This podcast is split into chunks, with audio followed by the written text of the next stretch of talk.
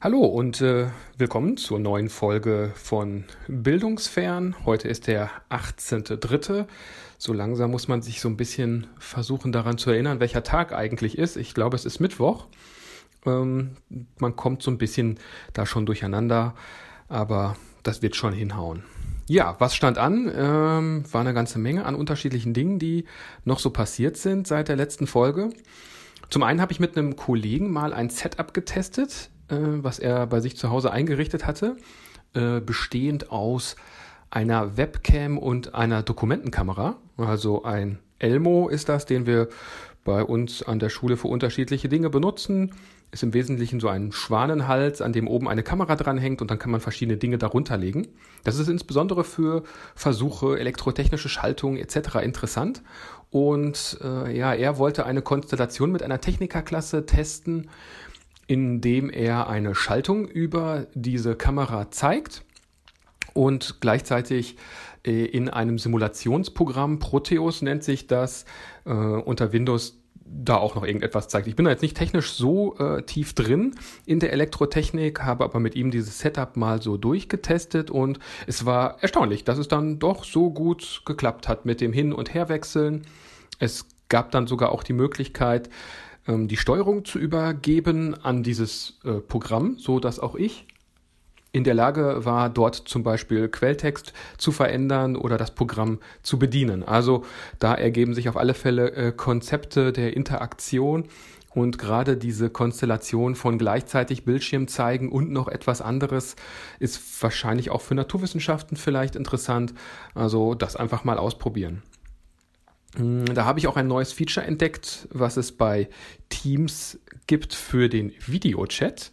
Äh, ganz interessant, da ich das ursprünglich gesehen hatte vor einigen Wochen, als wir für einen Schulaustausch in London waren.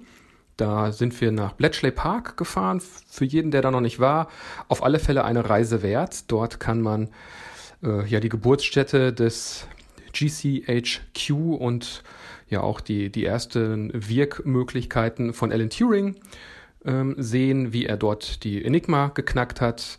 Äh, ja, lange Rede, kurzer Sinn. Wir waren auf dem Weg dorthin und mussten an einem Bahnhof in Houston umsteigen. Und gerade an diesem Bahnhof war alles sehr voll mit riesigen Videotafeln und dort lief die ganze Zeit Werbung für Microsoft Teams. Und ein Feature wurde da beworben, mit dem man den Hintergrund äh, verschwommen stellen kann. Äh, das findet man sofort in den Gesprächsoptionen, ist also nicht sonderlich äh, tief versteckt und ähm, ermöglicht es, ja, etwaige Hintergründe, die vielleicht nicht so interessant sind, dann auszublenden. Äh, für zu Hause ist das wahrscheinlich nicht so relevant, es sei denn, man hat da vielleicht verfängliche Bücher oder eine nicht so ganz zeigenswerte DVD-Sammlung im Hintergrund. Äh, für sowas kann man sowas etwa benutzen. In dem Werbevideo hat jemand, glaube ich, aus einem Einkaufszentrum einen Videochat äh, gestartet und im Hintergrund waren die ganze Zeit Clowns mit Luftballons äh, am Rumhüpfen. Und dann hat er, um eben äh, von der Ablenkung abzulenken, diesen Hintergrund auf verschwommen gestellt. Ja, ich weiß nicht, ob es nützlich ist, ich weiß nicht, ob ich es brauche. Es ist auf jeden Fall da und mal gucken, ob man es irgendwie sinnvoll einbinden kann. Zusätzlich kann ich noch etwas über die Ruhr-Uni Bochum sagen. Da haben wir ja, habe ich eben auch ein bisschen Einblicke, äh, weil äh, ja meine Frau dort in der Bibliothek arbeitet und die Bibliotheken sind soweit erstmal eingestellt. Es gibt aber äh, Rufumleitungen der Telefone äh, jetzt auch hier äh, zu uns nach Hause. Und ja, da gibt es eben dann den ein oder anderen Anruf von Studenten, die noch Fragen haben. Äh, also letztendlich die Ruhr-Uni ist zu.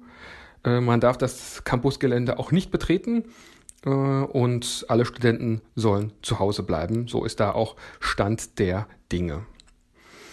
Ja, was steht noch an? Ähm, es gab noch die Frage zu IHK-Prüfungen.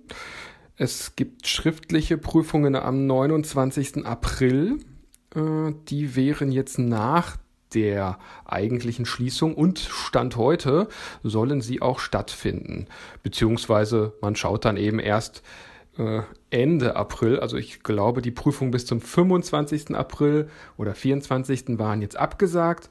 Und ob jetzt die stattfinden, wird sich dann wahrscheinlich erst recht spontan entscheiden. Und auch das ganze Prüfungsgeschehen äh, ruht ein wenig. Äh, ich bin da auch in einem Prüfungsausschuss tätig. Mm, wir haben jetzt noch ein paar Projektanträge die nicht in der ersten Runde direkt genehmigt wurden und dann in einer zweiten Runde überarbeitet werden müssen. Das müssen wir jetzt noch abarbeiten äh, und dann können auch die Prüflinge mit ihren Arbeiten loslegen, soweit das möglich ist, aus dem Homeoffice. Äh, da ich da bei Fachinformatikern bin und insbesondere Anwendungsentwicklern, ist das meist kein Problem. Zumindest konzeptionell kann man da schon gut vorarbeiten.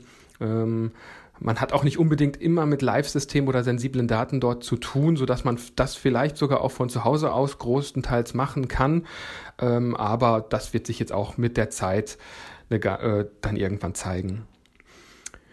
Ja, so viel aus dem Bildungsalltag. Ansonsten habe ich heute eher schriftlich gearbeitet, also habe viele, ja, wieder Mails beantwortet, habe Aufgaben reingegeben in äh, unsere Teams-Oberfläche und äh, habe dann morgen zunächst die erste Telefonkonferenz zum Bereich Mathematik, weil ja auch dort die Prüfungen stattfinden sollen. Ansonsten, so aus dem sonstigen Leben, äh, brauchten wir mal wieder etwas Brot. Das ist durch die Hamsterkäufe auch gut weggegangen. Deswegen musste ich mal wieder los in den Rewe.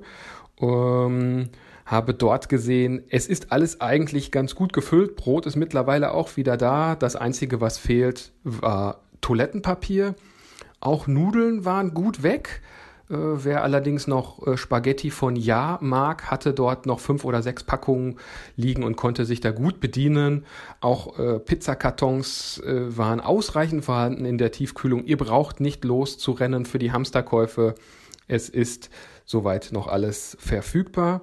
Was mir aufgefallen ist, dass sich einige ältere Herrschaften auch durch die Gänge bewegt haben. Das sollte ja jetzt nicht mehr der Fall sein.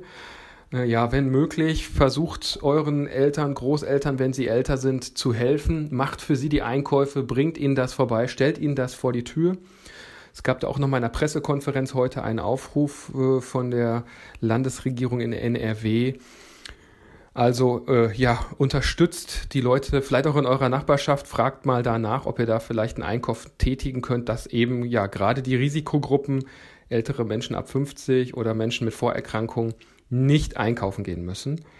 Ja, es waren aber doch einige unterwegs. Ich habe äh, festgestellt, dass viele so Gummihandschuhe getragen haben. Ich weiß nicht, ob das was hilft. Äh, zumindest psychologisch scheint es einen Effekt zu haben. Äh, ein, ein weiterer Effekt, der mir aufgefallen ist, äh, an der Kasse.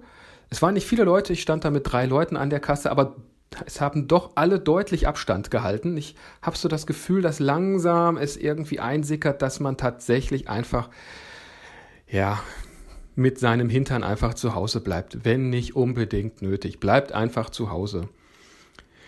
Ja, äh, also Abstand wurde immerhin gehalten in der Schlange, was ich sehr positiv fand und äh, ja mir auch so ein bisschen Hoffnung gibt, dass es so langsam wirklich durchsickert.